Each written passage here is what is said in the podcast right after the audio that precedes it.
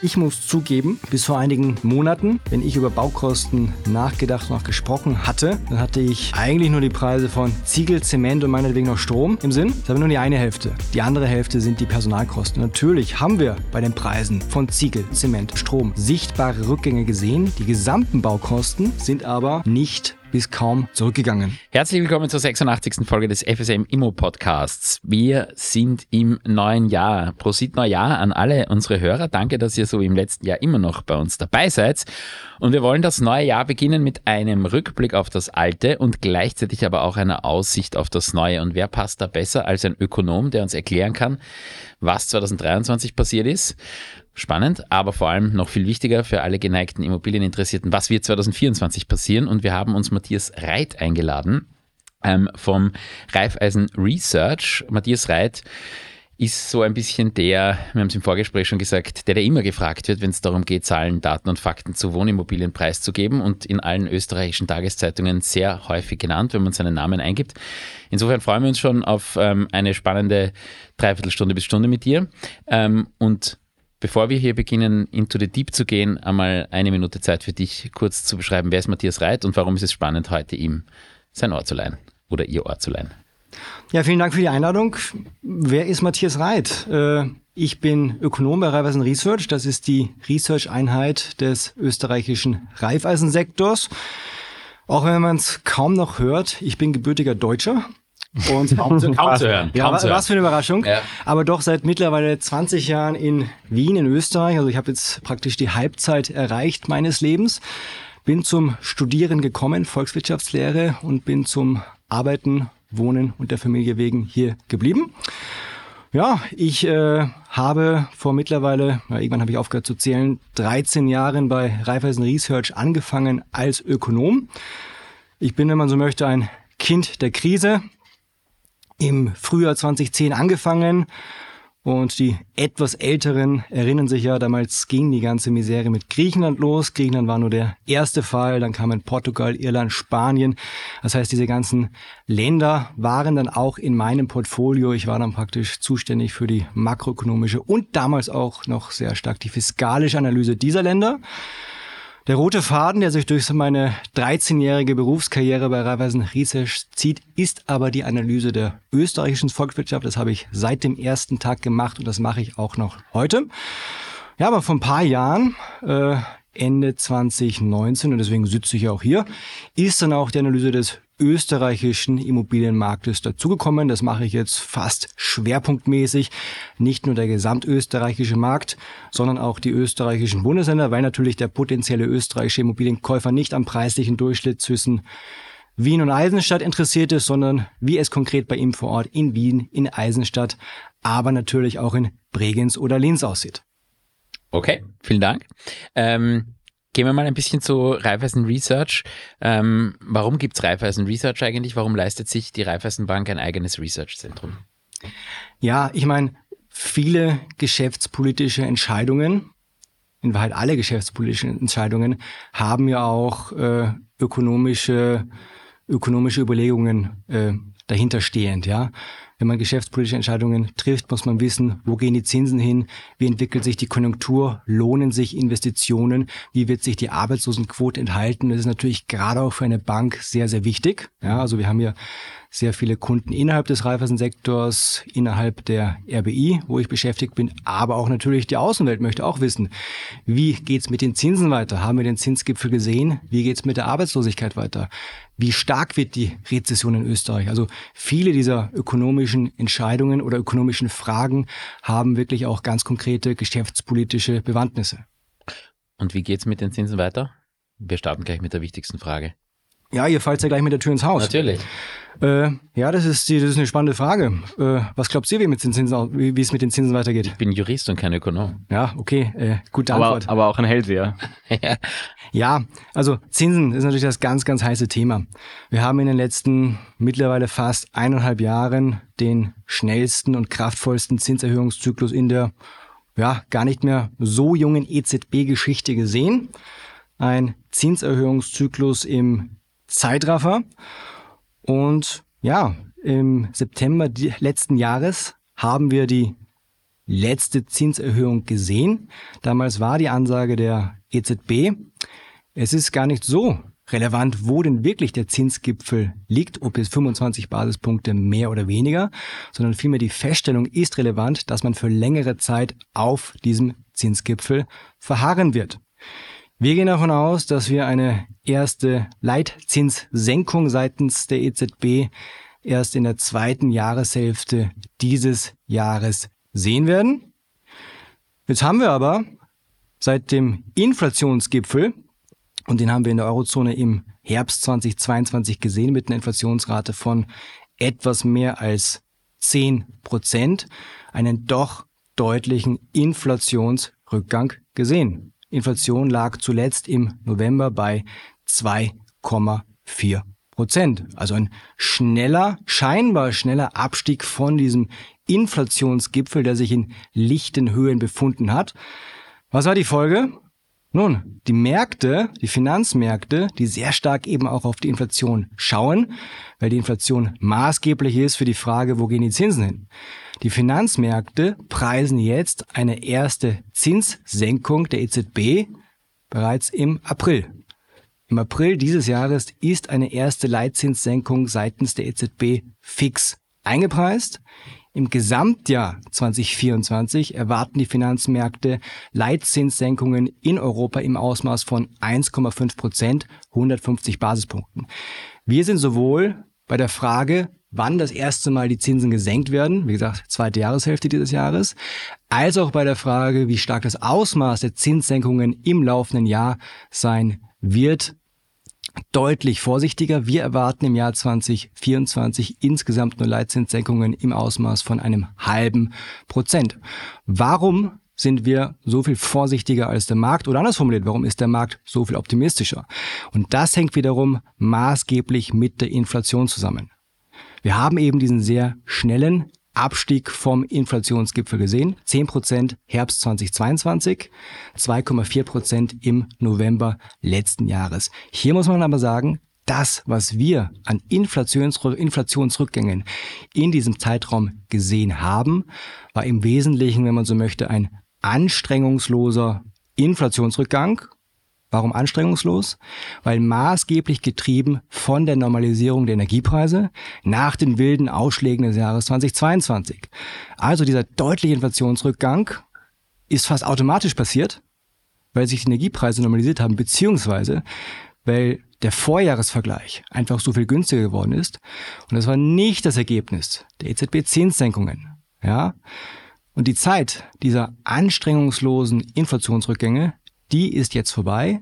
Heißt, in den nächsten Monaten, im Jahr 2024, wird sich der Inflationsrückgang deutlich verlangsamen. Wir kommen sogar jetzt Anfang des Jahres in eine Phase der zunächst stagnierenden bis leicht wieder ansteigenden Inflation hinein.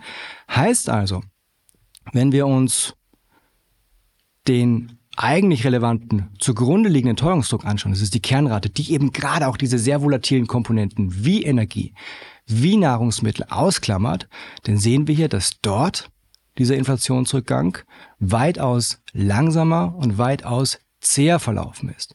Und das wird sich auch fortsetzen. Und das ist maßgeblich den Löhnen geschuldet. Die starken Lohnanstiege werden ihren Weg in die Inflation finden und das gilt insbesondere für die sehr personalintensiven Dienstleistungen, die wiederum sehr stark die Kernrate beeinflussen. Also, wenn wir diesen eigentlich relevanten, auch für die EZB relevanten, zugrunde liegenden Teuerungsdruck anschauen, wo gerade auch die Energie ausgeklammert wird, dann ist der Inflationsrückgang weitaus langsamer verfolgt, äh, erfolgt und wir kommen jetzt eben in eine Phase hinein, wo diese anstrengungslosen Inflationsrückgänge hinter uns liegen und wir durchaus mal stagnierende bis leicht ansteigende Inflationsraten sehen werden. Und das dürfte dann wieder diesen ja, etwas zu großen Zinssenkungsoptimismus, der an den Märkten an den Tag gelegt wird, wieder etwas einbremsen. Also ich gehe schon davon aus, dass sich das Markttiming oder die Markterwartung, wann denn die EZB das erste Mal wieder an der Zinsschraube drehen wird, in den nächsten Monaten wieder nach hinten verschieben wird.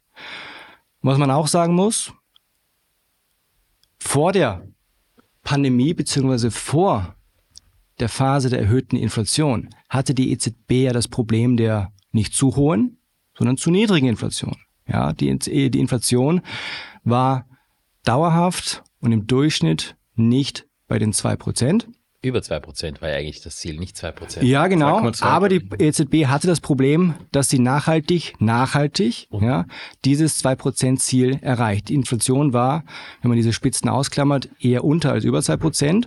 Und das, ähm, das ist ja schon fast wieder aus dem Wortschatz gestrichen. Wir hatten ja die großen Deflationssorgen, ja. Nicht Inflationssorgen, sondern Deflationssorgen, dass wir in eine mhm. nur mehr schwer zu kontrollierende Deflationsspirale hineinrutschen, dass die Inflation also immer geringer wird und irgendwann sogar die Preise zurückgehen. In diesem Umfeld hatten wir die Null- und Negativzinsen. Ja. In dieses Umfeld der Null- und Negativzinsen werden wir aber nicht zurückkehren, weil wir dauerhaft, auch längerfristig, eine höhere Inflation haben werden, als das vor der Pandemie der Fall gewesen ist. Und das hat strukturelle Gründe. Erstens die Globalisierung. Wir erwarten keinen Rückbau der Globalisierung. Aber dass die globale Arbeitsteilung in dem Maße disinflationär, sprich inflationsdämpfend wirkt, wie das vor der Pandemie der Fall gewesen ist, das ist eher nicht zu erwarten. Zweitens die Demografie. Babyboomer gehen in Rente. Das Reservoir an Arbeitskräften schrumpft. Dadurch verbessert sich die Verhandlungsposition der Arbeitnehmer. Wir stehen also durchaus vor einer Phase der strukturell stärkeren Lohnanstiege, als wir das in früheren Jahren gewohnt haben. Und zu guter Letzt ESG, Lieferkettengesetze, alles wichtig, alles richtig, aber, so ehrlich muss man auch sein, alles Faktoren, die Geld kosten. Das sind drei wesentliche Gründe, warum wir nicht in dieses Umfeld der niedrigen, schrägstrich zu niedrigen Inflation zurückkehren werden und damit auch nicht zum Umfeld der Null- und Negativzinsen. Für mich jetzt als volkswirtschaftlicher Laie stellt sich die Frage, wenn du ausführst, hochspannend, dass das Inflationslevel jetzt nicht so bald sich senken wird. Preise, das ist ja auch ein geflügeltes Wort, ähm, kommen, um zu bleiben. Ähm, aber trotzdem unsere Kon Konjunktur wie alle anderen kontinentaleuropäischen Konjunkturen ziemlich schwächeln. Wie kommt man aus diesem Dilemma raus? Einerseits die Inflation weiter zu bekämpfen, aber trotzdem die Konjunktur nicht komplett abzuwürgen. Was ist dein? Ja, also Gerade aus österreichischer Perspektive ist das Thema der Inflation natürlich ein, ein, ein hochspannendes und wir haben hier derzeit in Österreich eine klar höhere Inflation als die gesamte Eurozone. Ich habe es erwähnt, im November lag die Eurozone-Inflation bei 2,4 Prozent. In Österreich bei fast 5 Prozent. Ja, also wir haben wirklich einen sehr, sehr großen, wenn man so möchte, Österreich-Aufschlag auf die Inflation. Dieser Österreich-Aufschlag, der wird geringer werden. Und wir gehen nicht davon aus, dass wir in Österreich in ein Umfeld hineingeraten sind, wo die Inflation dauerhaft und deutlich über dem Eurozonenschnitt liegen wird. Also im Jahr 2025, 2026 dürfte man auf diesen marginalen Österreich-Aufschlag, was die Inflation anbelangt, den wir in früheren Jahren ja auch schon hatten, wieder zurückkehren. Ja? Gleichwohl muss man auch sagen, Konjunktur und Inflation ist ein ganz, ganz wichtiges Thema. Wir befinden uns in Österreich derzeit in einer Rezession. Mhm. In der Eurozone lediglich eine Stagnation. Ja, also wir sind hier, das muss man ganz klar sagen, was das Wirtschaftswachstum im abgelaufenen Jahr 2023 anbelangt, ganz klar bei den Euro-Schlusslichtern und noch schwächer unterwegs als die viel gescholtene deutsche Konjunktur. Die EU-Kommission erwartet für Deutschland einen Rückgang des BIPs in realer Rechnung von 0,3 Prozent im Jahr 2023. Wir rechnen für die österreichische Konjunktur mit einem Rückgang von 0,7 Prozent, also deutlich schwächer als die ohnehin schon schwächelnde deutsche Konjunktur. Und das, muss man auch ganz klar sagen, ist auch ein Grund der hierzulande höheren Inflation. Inflation frisst Wachstum. Wir sehen es sehr deutlich, wenn wir uns die einzelnen Wirtschaftssektoren in Österreich anschauen, wie Bau, wie Industrie, wie Handel, wie Hotellerie und Gastronomie. Und hier gilt, je stärker der seit Corona verzeichnete Preisanstieg in einem Wirtschaftssektor, desto schwächer die reale Wirtschaftsentwicklung des entsprechenden Sektors. Und wir sehen es eben sehr deutlich in der Tourismuswirtschaft, in der Hotellerie und Gastronomie. Dort haben wir fast den höchsten Post-Corona-Preisanstieg und gleichzeitig fast die schwächste wirtschaftliche Entwicklung. Es ist einer der wenigen Sektoren, die noch nicht ihr Vor-Corona-Niveau erreicht haben, was die reale Wertschöpfung anbelangt. Die Betonung liegt auf real. Nominal geben die Österreicherinnen und Österreicher und die Touristen natürlich mittlerweile deutlich mehr aus für Tourismusdienstleistungen als vor der Pandemie. Aber was man dafür bekommt, was man dafür real unterm Strich auch konsumiert, ist weiterhin weniger als im vierten Quartal 2019, kurz vor Beginn der Pandemie. Also die hohe Inflation hat auch ganz klare konjunkturelle Auswirkungen. Das ist ein wesentlicher Grund, warum wir im Jahr 2023 zu den konjunkturellen Schlusslichtern in der Eurozone gehört haben. Und wie, wie soll man dem begegnen? Soll man in Österreich überlegen, den, den Warenkorb anzupassen zum Beispiel? Ja, das wird immer gesagt, dass natürlich das höhere Gewicht von Tourismusdienstleistungen ein wesentlicher Grund ist, warum wir hierzulande auch eine höhere Inflation haben. Äh, ist ein Teil der Erklärung, aber nicht äh, die wesentliche Erklärung. Also wenn wir uns auch die einzelnen Produktgruppen anschauen, gerade auch die Hotellerie und Gastronomie, dann sind auch die Preisanstiege, losgelöst von Gewichtungsunterschieden, hierzulande einfach ausgeprägter, als das in der Eurozone der Fall ist. Und insgesamt muss man auch sagen, sind es eben auch die Dienstleistungen, ja, die wesentlich für diesen Inflationsunterschied, diesen Österreich-Aufschlag verantwortlich sind. Das ist, ist der Hauptgrund. Ja. Dienstleistungen waren auch schon in früheren Jahren immer der Faktor, warum Österreich eine etwas höhere Inflation aufgewiesen hat als die gesamte Eurozone, ist nie wirklich stark ins Gewicht gefallen, weil es ein eher kleiner Aufschlag war. Und jetzt ist dieser Aufschlag eben deutlich angestiegen, zwei Prozentpunkte verglichen mit der Eurozone. Und das ist maßgeblich der, äh, den, den Dienstleistungen geschuldet. Das sind hauptsächlich, aber nicht ausschließlich die Tourismusdienstleistungen. Ja. Es sind zum gewissen Grade auch die Energiegüter, ja, die sind auch ein Grund, warum wir hierzulande derzeit eine so viel höhere Teuerung haben als die gesamte Währungsunion. Es sind nicht die Nahrungsmittel. Ja, auch wenn das immer wieder dargestellt wird, Nahrungsmittelpreise sind kein Grund, warum die Inflation in Österreich so viel höher ist als in der gesamten Eurozone. Ganz im Gegenteil. Die Nahrungsmittelinflation ist sogar ein, wenn wir den Vergleich anschauen, ein Faktor, der diesen Inflationsaufschlag verringert. Warum? Inflation, zur Erklärung, misst ja nicht das Preisniveau, sondern die Veränderung des Preisniveaus, ja. Und natürlich sind Lebensmittel hierzulande teurer als in Deutschland, aber der Preisanstieg war eben in Deutschland oder in der gesamten Eurozone ausgeprägter als in Österreich. Heißt also, Nahrungsmittelpreise waren kein und sind kein Grund, warum wir hierzulande eine höhere Inflation haben als in der gesamten Eurozone. Es gibt ja jetzt kein Patentrezept um jetzt wieder von diesem Österreich-Aufschlag herunterzukommen, ist einfach so aufgrund dieser vielfältigen Indexierungen in Österreich, dauert dieser Überwälzungsprozess, der ursprünglich mit dem Energiepreisanstieg begonnen hat, in Österreich länger als in anderen Ländern. Das heißt, ja, auch wenn es äh, blöd klingt, aussitzen und warten, bis wir wieder zu einem normalen Österreich-Aufschlag zurückgekommen sind. Hier ist aber wichtig zu betonen, auch wenn sich die Inflation wieder auf einem normalen Niveau auf einem normalen Österreich-Aufschlag eingependelt hat. Was bleibt, ist natürlich das gestiegene Preisniveau. Und das sind ganz klare Implikationen auch für die Wettbewerbsfähigkeit. Mhm. Wir sehen es jetzt schon.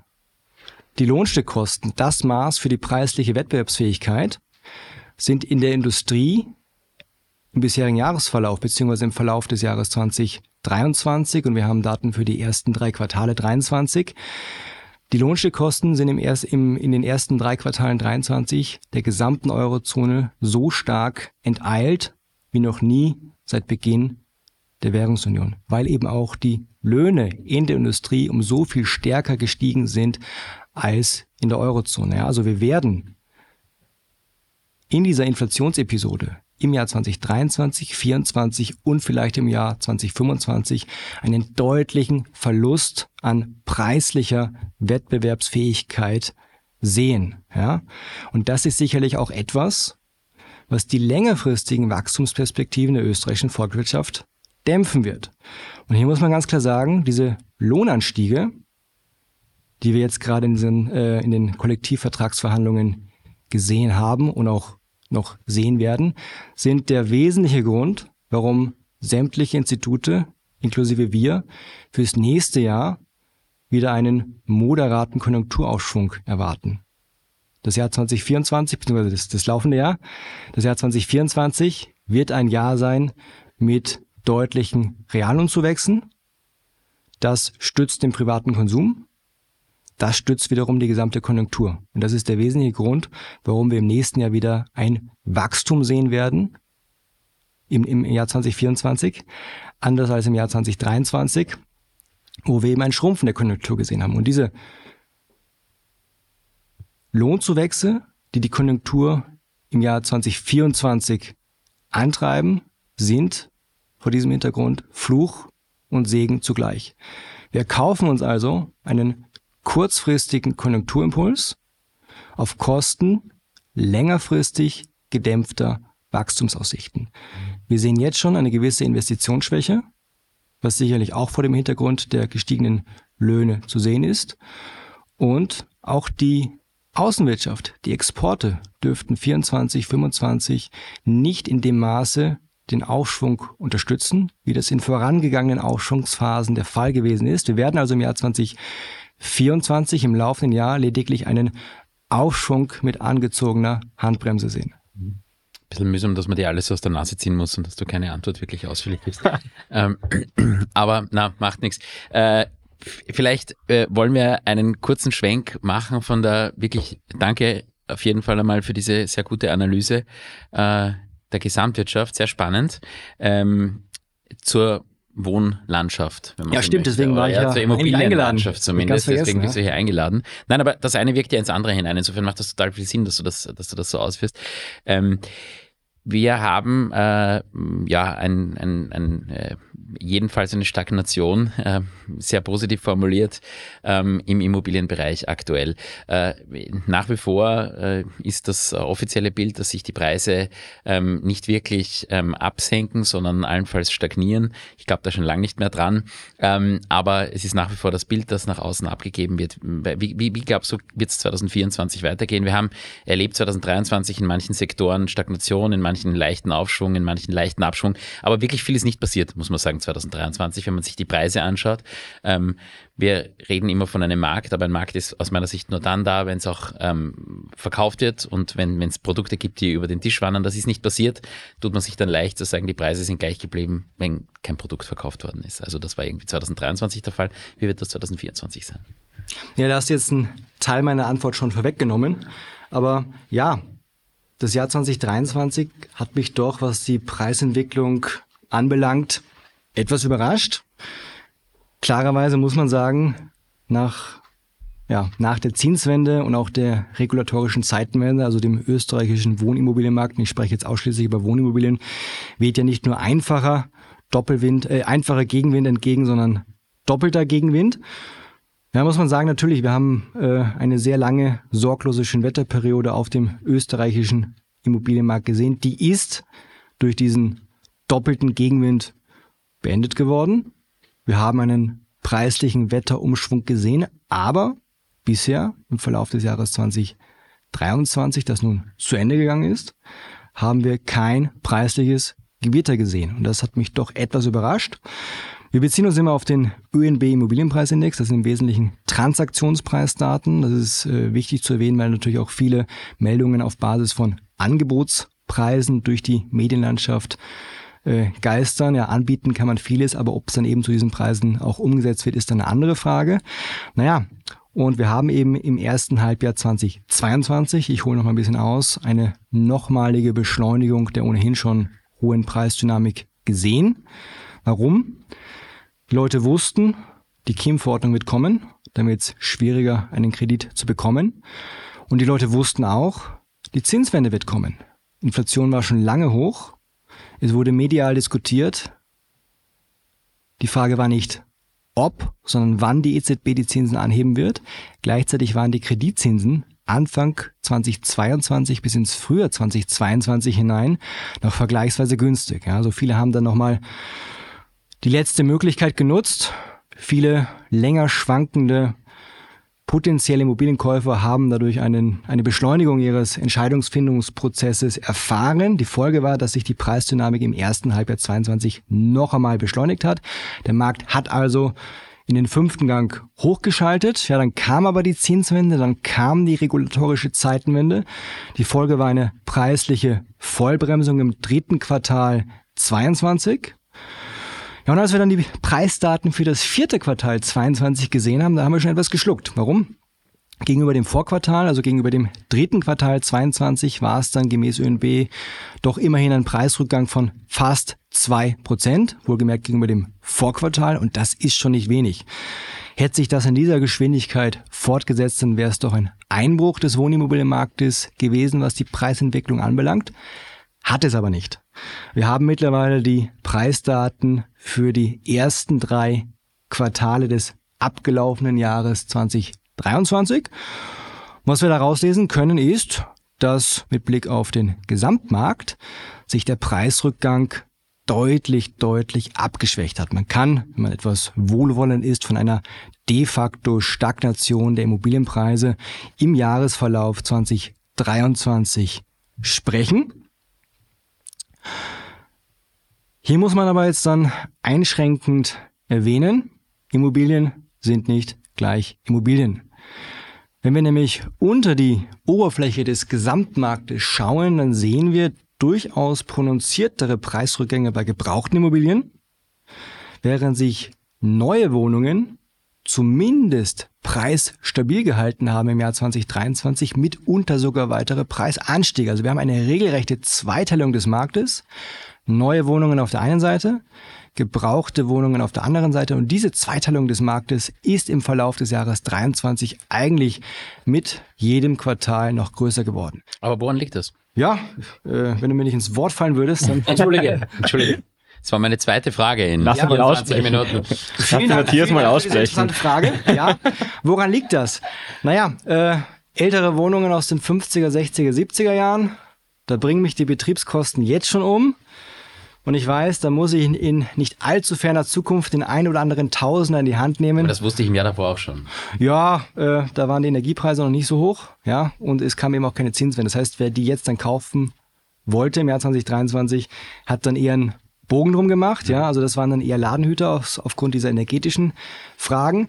Äh, der Hauptgrund ist aber ein anderer meiner Meinung nach, nämlich die Baukosten. Mhm. Ja, ich muss zugeben, bis vor einigen Monaten wenn ich über Baukosten nachgedacht und auch gesprochen hatte, dann hatte ich eigentlich nur die Preise von Ziegel, Zement und meinetwegen noch Strom im Sinn.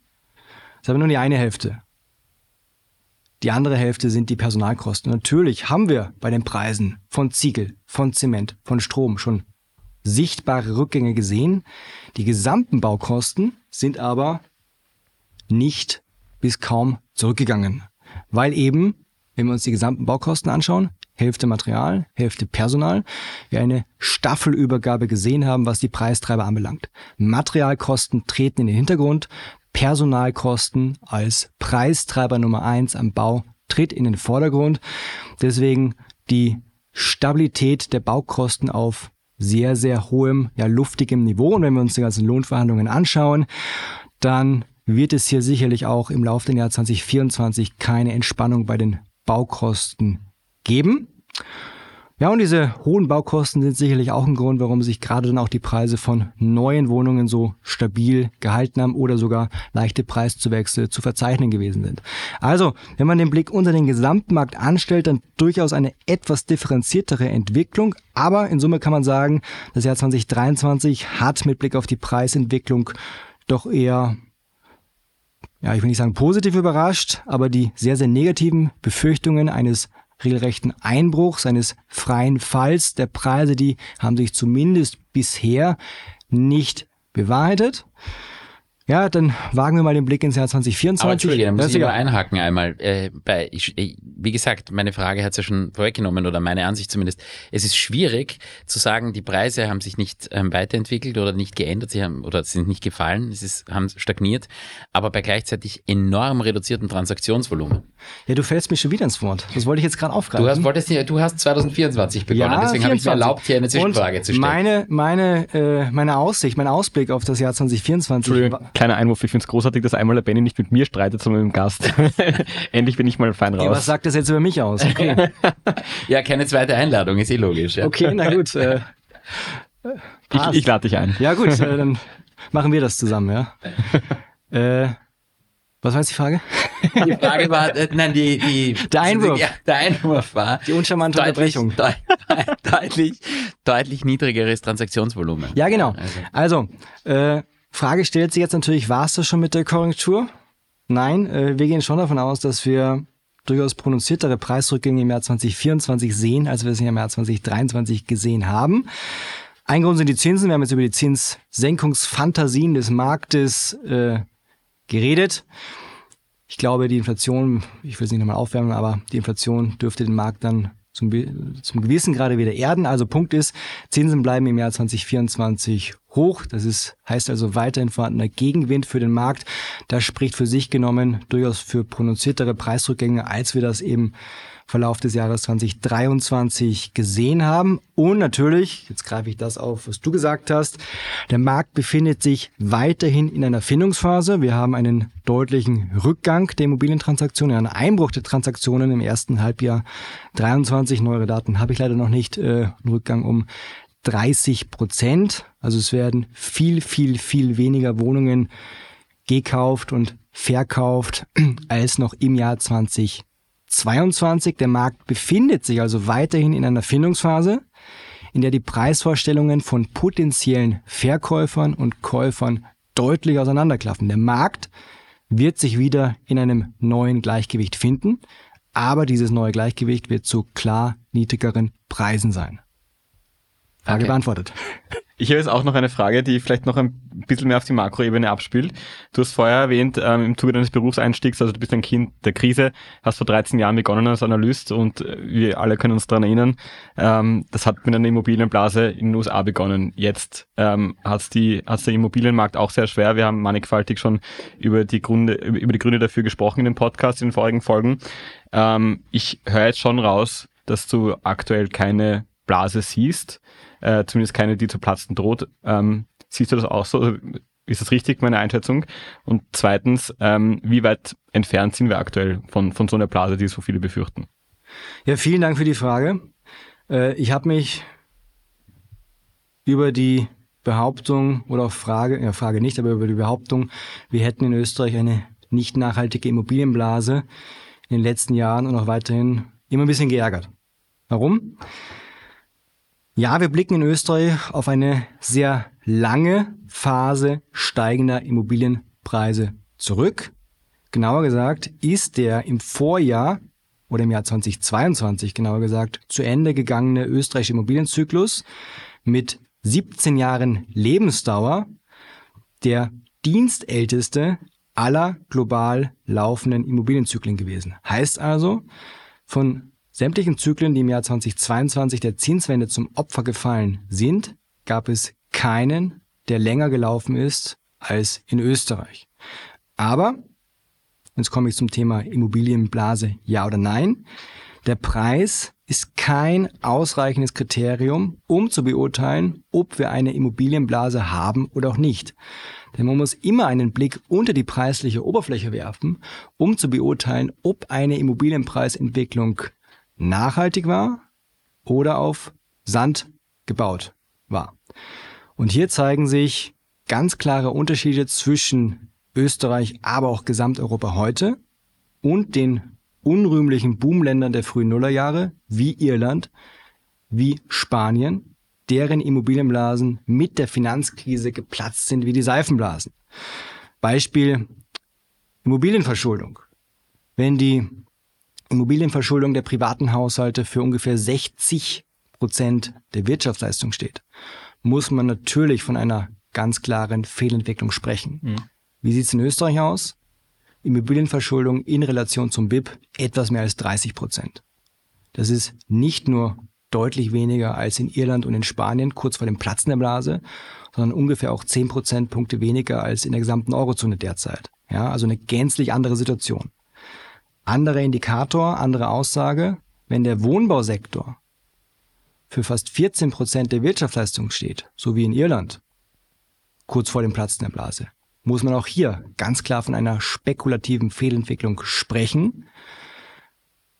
Und hier sind wir auch in Österreich meilenweit von solchen Dimensionen entfernt. Wir befinden uns ja sogar in einer veritablen Baurezession.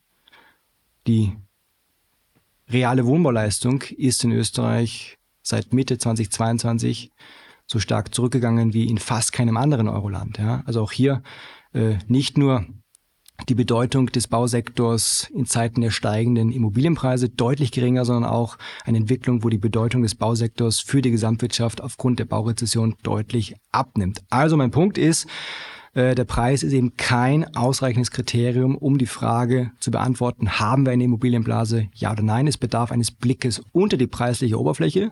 Und hier zeigen sich eben deutliche Unterschiede zwischen Entwicklungen in Österreich heute, noch der gesamten Eurozone und den unrühmlichen Boomländern der frühen Nullerjahre.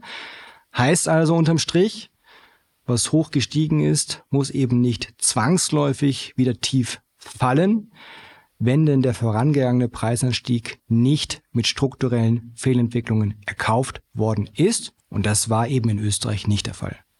Aber die Grundkosten, und das ist, glaube ich, ein, äh, ein großer Punkt, die sind deutlich mehr als ein paar äh, einzelne Prozentpunkte hinuntergegangen im letzten Jahr. Also es sind einige Transaktionen über Immobilien gewesen und gerade wenn man sich so den ähm, ostösterreichischen Immobilienmarkt, den Großimmobilienmarkt anschaut, dann würde ich, ich habe diese Behauptung schon mehrfach aufgestellt, von 30, 40, teilweise 50 Prozent sprechen, ähm, um die Zinshäuser jetzt günstiger weggehen, als sie das vor eineinhalb, zwei Jahren gemacht haben. Glaubst du, dass diese Prozentanteile, egal ob es jetzt 30 oder 50 Prozent sind, ähm, auch ankommen im Zuge des Wohnungsverkaufs in zwei Jahren, wenn wir das äh, als Projekte nehmen, gehen wir jetzt von einem Mehrparteienhaus aus, das möglicherweise saniert und abverkauft wird. Kommt das an oder wird das geschluckt? Du meinst Preisrückgänge in dem Ausmaß bei den, bei den gesamten? Ich, ich bin mir sicher, dass es nicht in dem gleichen Ausmaß mhm. ist. Der Gewinn wird sich bis zu einem gewissen Grad erhöhen. Der war ja auch nicht mehr allzu hoch am Schluss. Ähm, aber wie viel davon glaubst du wird weitergegeben? Ja, wie viel jetzt von konkreten Preisrückgängen bei einzelnen Kategorien, jetzt den, den äh, Zinshäusern äh, weitergeben wird, ist natürlich eine andere Frage. Grundsätzlich, um jetzt mal auf unsere Preisprognose zu sprechen zu kommen, gehen wir eben davon aus, dass wir im Jahr 2024 im laufenden Jahr klar stärkere Preisrückgänge sehen werden, als das im abgelaufenen Jahr 2023 der Fall gewesen ist. Aufgrund dieser sehr verhaltenen Preiskorrektur im Verlauf des Jahres 2023 dürften Immobilienpreise im Vorjahr österreichweit nur um etwa zwei Prozent zurückgegangen sein. Also sehr, sehr, sehr wenig gegeben dieses doppelten Gegenwindes gegeben dieses Zinserhöhungszyklus im Zeitraffer. Für das Jahr 24 rechnen wir österreichweit durchaus mit prononzierteren Preisrückgängen von etwa 8 Prozent. Ja. Heißt also, Hohe Summe, ja. Also ist eine hohe in der, Summe. In der, in der Höhe auch bis jetzt noch nicht gehört. Äh, ja, äh, aber dieser insgesamte Preisrückgang über diesen gesamten Korrekturzyklus von 10 Prozent muss natürlich auch vor dem Hintergrund gesehen werden, was wir allein seit Pandemiebeginn an Preiszuwächsen gesehen haben. Ja? Trotz der jüngsten Preisrückgänge beläuft sich das österreichweite Preisplus seit dem, ich glaube, vierten Quartal 2019 auf immer noch knapp 30 Prozent. Mhm. Heißt also, selbst nach dieser nominalen Preiskorrektur von 10 Prozent wird Wohneigentum weiterhin teurer bleiben als vor der Pandemie. Bringt halt dem Entwickler nicht viel, der 2020 zu teuer eingekauft hat. Ja.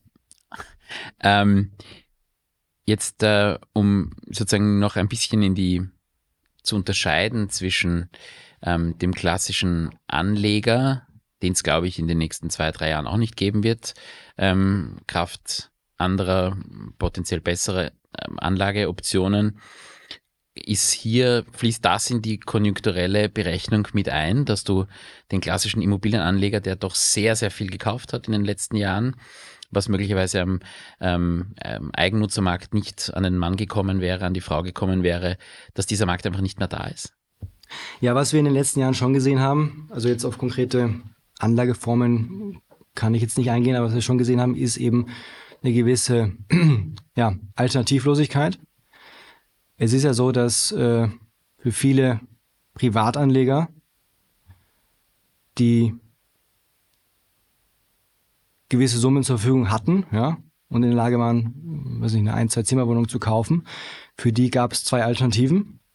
Einmal Sparbuch und einmal Immobilien. In Österreich. In Österreich, ja, genau. Mhm.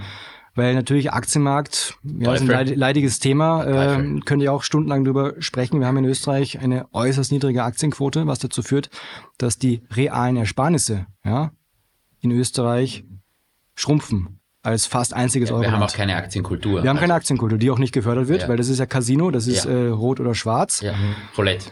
Äh, gleichzeitig werden dann Bitcoins gekauft oder was auch immer. Aber naja, für, für Leute, die eben äh, gewisse Beträge zur Verfügung hatten, gab es eben Sparbuch und Immobilien. Sparbücher hatten lange Zeit keinen Ertrag, deswegen waren Immobilieninvestitionen alternativlos.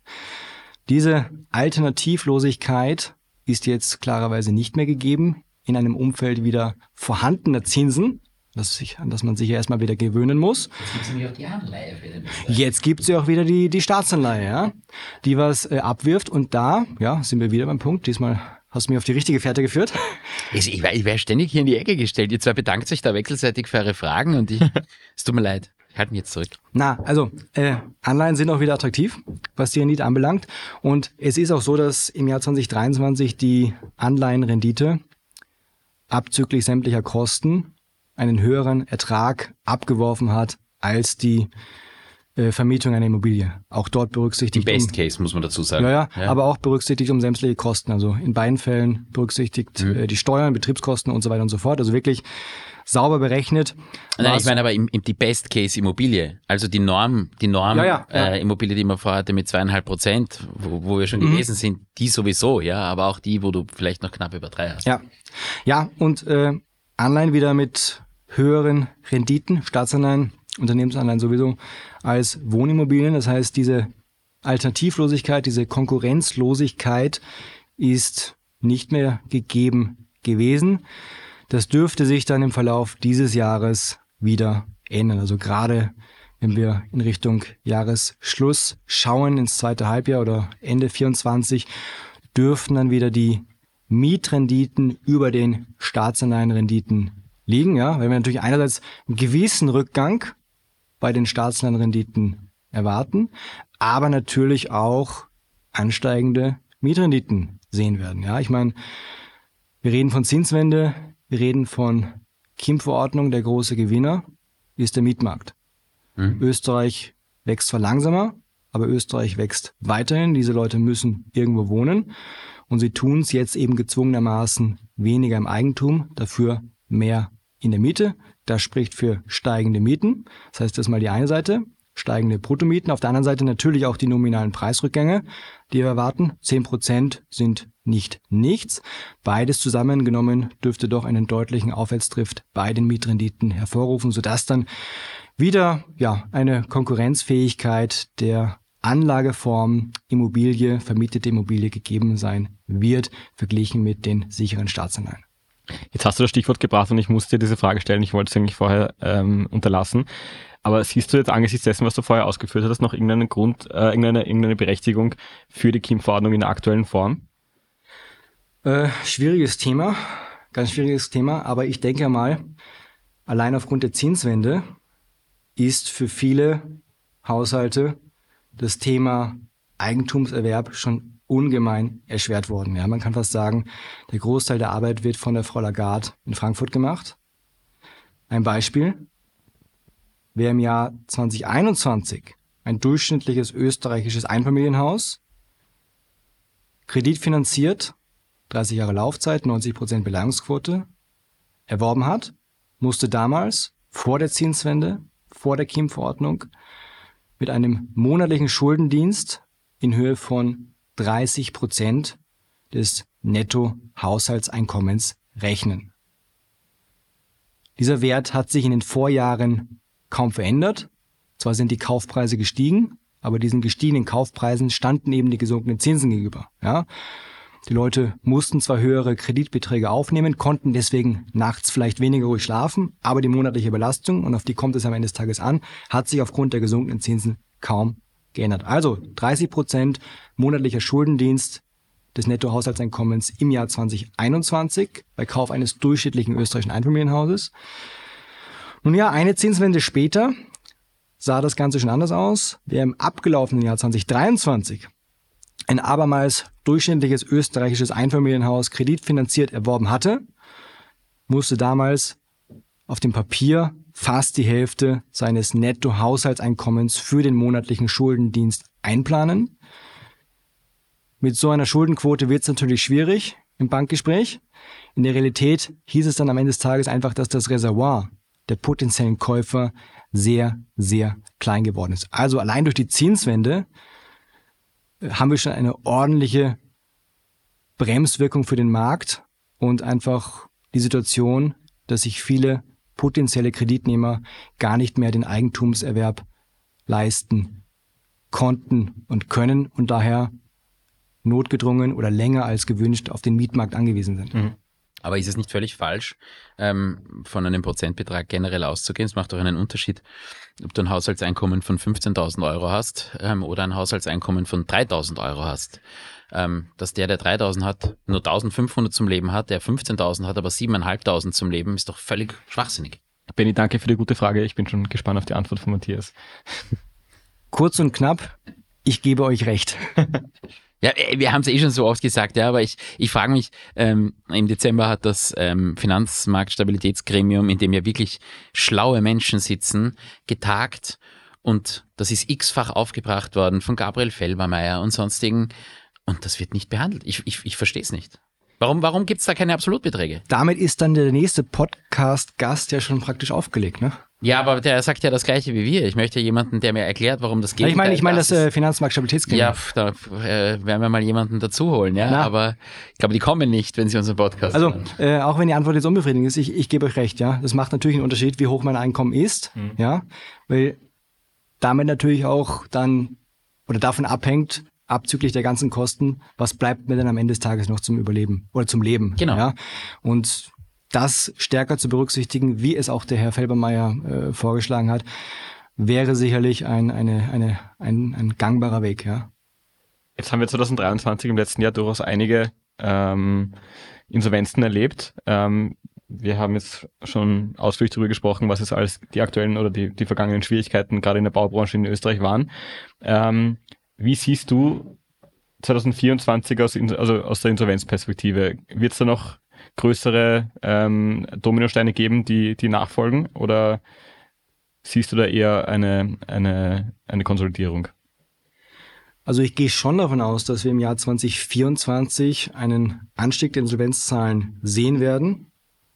Auch, aber nicht nur am Bau. Bau ist natürlich eine sehr zyklische Branche und wir befinden uns in einer veritablen Baurezession. Wie erwähnt, ist die Baurezession in Österreich so stark wie in fast keinem anderen Eurozonenland. Das bleibt natürlich nicht folgenlos für die Insolvenzstatistik. Das heißt, das Jahr 2024 wird ein Jahr sein mit weiter steigenden Insolvenzen, weil Insolvenz natürlich auch der allgemeinen wirtschaftlichen Entwicklung hinterherlaufen. Wir haben die Rezession im Jahr 2023 gemäß unserer Prognosen einen Rückgang von 0,7 Prozent. Im Jahr 2024 24 im laufenden Jahr ein moderater Aufschwung, ein Aufschwung mit angezogener Handbremse, aber diese Rezession des Vorjahres wird noch die Insolvenzstatistik des laufenden Jahres ganz klar beeinflussen. Aber man muss auch sagen, wir haben natürlich gerade auch in den Jahren 2020, 2021 einen deutlichen Rückgang der Insolvenzen gesehen. Die Insolvenzen waren bis inklusive 2019 absolut betrachtet auf einem relativ stabilen Niveau. Dann kam Corona, dann kam die historisch einmalige Rezession. Und was haben die Insolvenzen gemacht? Sie sind deutlich zurückgegangen. Das heißt, wir haben. Ja, aber, aber ist auch dadurch bedingt, dass ähm, die, die normalerweise die Insolvenzanträge stellen, nämlich ähm, Gesundheitskassen und so weiter, das nicht gemacht haben. Naja, und dass es auch die Förderungen gab. Also ich, Obendrein. Aber die kamen sehr spät. Aber trotzdem, also gerade ähm, Sozialversicherung ist einer der größten Insolvenztreiber und die haben gar keine Insolvenzanträge gestellt oder nur ganz selten. Also die wurden ja bewusst zurückgezogen. Deswegen war das eigentlich logisch. Ja, es war logisch. Ich meine, äh, Jetzt hast du mich wieder irgendwie aus dem Konzept gebracht. Ja, ich, wir sind Anwälte. so, wenn wir Fragen stellen. Ja, wenn ich einen guten Anwalt äh, brauche, dann, dann weiß ich, äh, wo ich da hingehen. Zum Xandi. Ja, okay. Ja. Also nicht, nicht zu dir. Nein. Ja, wir verstehen okay. uns besser. Okay, ja, das stimmt, ja. Ja, ja. Äh, ja, also was wir eben gesehen haben, trotz der historischen Rezession, weil es verschiedene Einzeleingriffe gab. Ja, wir haben auch, äh, das wisst ihr besser als ich, Änderungen beim Insolvenzrecht gesehen haben mhm. oder, oder bei der bei der Frage, ab wann muss man denn Insolvenz anmelden. Ja, äh, Insolvenzen sind ja eigentlich sowas wie ein Seismograph der wirtschaftlichen Entwicklung. Geht es der Wirtschaft gut? Geht es auch den Unternehmen gut? Ja, erste Stunde VWL oder sogar noch äh, Hack. Ja, mhm. äh, geht es der Konjunktur schlecht? Bekommen das natürlich auch die Unternehmen zu spüren und ja eben steigende Insolvenzen sind die Folge. Nur dieser Seismograph, der wurde dann im Jahr 2020, 2021 durch die von dir auch genannten Maßnahmen einfach ausgestellt. Ja, das Erdbeben fand aber natürlich trotzdem statt. Mhm. Das heißt, wir haben hier trotz dieser historischen Rezession einen Rückgang der Insolvenzen gesehen von erheblichem Ausmaß. Ja. Und was wir dann jetzt eben im Jahr 2022, 2023 gesehen haben und wohl dann auch 24 sehen werden, ist praktisch eher ein Aufholprozess dessen, was wir in den Jahren 2020 und 2021 an Insolvenzen nicht gesehen haben. Also dieser natürliche volkswirtschaftliche Erneuerungsprozess, den Insolvenzen ja auch darstellen, der wurde abgeschafft. Und vor diesem Hintergrund kann man diesem Anstieg der Insolvenzen natürlich auch etwas Positives abgewinnen. Es ist natürlich ganz klar für die Beschäftigten, für die Unternehmer äh, und auch für die Gläubiger ein schmerzhafter bis tragischer Prozess. Ja, aber auch bei den Unternehmen, das muss man auch sagen, die eben nicht in Insolvenz gegangen sind, werden wertvolle Ressourcen gebunden, nämlich auch Arbeitskräfte. Mhm. Wir sprechen ja trotz Rezession weiterhin von einem Arbeitskräftemangel und nicht mehr wie noch vor ein paar Jahren von einem Fachkräftemangel. Wir haben einen Arbeitskräftemangel, trotz der Rezession. Ja. Und vor diesem Hintergrund kann man dieser Normalisierung des Insolvenzverhaltens, dieses Nachholprozesses durchaus etwas Positives abgewinnen, dass eben gerade auch ja, äh, von den Unternehmen, die eben nicht mehr lebensfähig sind, diese woanders produktiver einzusetzenden Arbeitskräfte freigesetzt werden. Ich fand die Folge bis jetzt schon super spannend. Anders als, anders als der Benny würde ich dich liebend gerne ein zweites und noch ein drittes Mal einladen. Äh, ja, machen wir das gemeinsam. Ja, sehr gerne. Müssen wir jetzt hier auch langsam zum Ende kommen. Am Ende äh, unserer Podcast-Folgen fragen wir unsere Gäste immer, was sie jungen Menschen mit auf den Weg geben würden, die jetzt in der jeweiligen Branche reüssieren und Fuß, Fuß fassen wollen. Was würdest du einem jungen Volkswirten, einer angehenden Volkswirtin denn so mit auf den Weg geben? Was wären deine Tipps? Ich würde es etwas anders aufformulieren, äh, auf, aufdröseln. Und zwar ich bin ja jetzt ja, 39 und ganz jungen Menschen würde ich gerne mit auf den Weg geben, einfach die berufliche Leidenschaft zu verfolgen, die auch wirklich eine Leidenschaft ist. Und sich nicht von anderen Motiven oder auch anderen Ratschlägen leiten lassen. Ja? Letztendlich verbringt man doch einen Großteil seines Lebens im Büro, in der Arbeit. Und es sollte etwas sein, was wirklich auch Spaß macht. Ja? Insofern berufliche Leidenschaft verfolgen, das, was einen wirklich brennend interessiert, ist, glaube ich, ja, der wichtigste Ratschlag, den man jungen Menschen geben kann. Und ähm, wenn man dir zuhört ähm, und ernstlich zuhört, dann merkt man, dass du eine ganz hohe Leidenschaft und Affinität zu Zahlen und vor allem zu sozusagen der Gesamtentwicklung hast. Und das ist ja gerade so, wenn man Volkswirtschaft wie du betreibt und lebt, ähm, etwas ganz Spannendes. Ich persönlich habe immer gesagt, ich hätte gern Volkswirtschaft studiert. Wenn ich noch einmal studieren würde, wäre es Volkswirtschaft. Ich glaube, nach dem Gespräch heute mit dir, auch wenn ihr beide so tut, als will ich äh, unseren Gast hier nicht mögen, ähm, würde das vielleicht jetzt wieder tun, weil ich es total spannend finde, was du sagst und einfach so viele Aspekte, die im Leben zusammenwirken, ähm, auf kleine Bereiche dann herunterbrichst. Ja? Der Wohnimmobilienmarkt hängt von ganz vielen ökonomischen Gesamtfaktoren, die Welt, zumindest Kontinentaleuropa betreffen, ab. Und ich finde, das hast du eindrucksvoll dargelegt. Ja, so besser hätte ich jetzt das Fachgebiet Volkswirtschaftslehre auch nicht beschreiben oder sogar schmackhaft machen können. Aber ja, natürlich mit Blick auf den Immobilienmarkt, es ist ein unheimliches, unheimlich spannendes Thema, eben mit sehr großen Schnittmengen zum Thema Volkswirtschaftslehre, weil natürlich sich der Immobilienmarkt nicht im luftleeren Raum bewegt, sondern maßgeblich von diesen äußeren Rahmenbedingungen beeinflusst wird, die einen sehr großen volkswirtschaftlichen Hintergrund haben. Also die Frage, wo steuert die Konjunktur hin, wie geht's mit der Arbeitslosigkeit weiter, können also die Kreditnehmer ihre Kredite weiterhin bedienen ist von hoher Relevanz für den Immobilienmarkt und gerade dieser Tage kommt natürlich ein Immobilienmarktausblick nur schwerlich ohne Zinsausblick aus. Mhm. Ja. Und wie du es richtig gesagt hast, gerade diese Überschneidungen zwischen verschiedenen Themen, die jetzt auf den ersten Blick vielleicht weniger gemeinsam haben, auf den zweiten Blick dann schon mehr. Das ist etwas, das äh, das Thema VWL sehr, sehr spannend macht. Und ich habe es ja eingangs erwähnt, ich bin so gewissermaßen ein Kind der Krise, habe die Eurozonen-Peripherieländer durchanalysiert in den Jahren 10, 11, 12, 13, 14, 15, bis sich das dann alles gelegt hat. Und damals war man dann als Ökonom fast dann auch schon Politikwissenschaftler. Man hat dann die ganzen Wahlen verfolgt in, in Griechenland, Portugal, Spanien. Und damals wurden ja noch die ganzen Euro-Austrittsszenarien diskutiert. Und das ist, glaube ich, auch wirklich etwas Spannendes am Beruf des Volkswirts. Jede Krise hat ihren, hat ihren eigenen Hintergrund.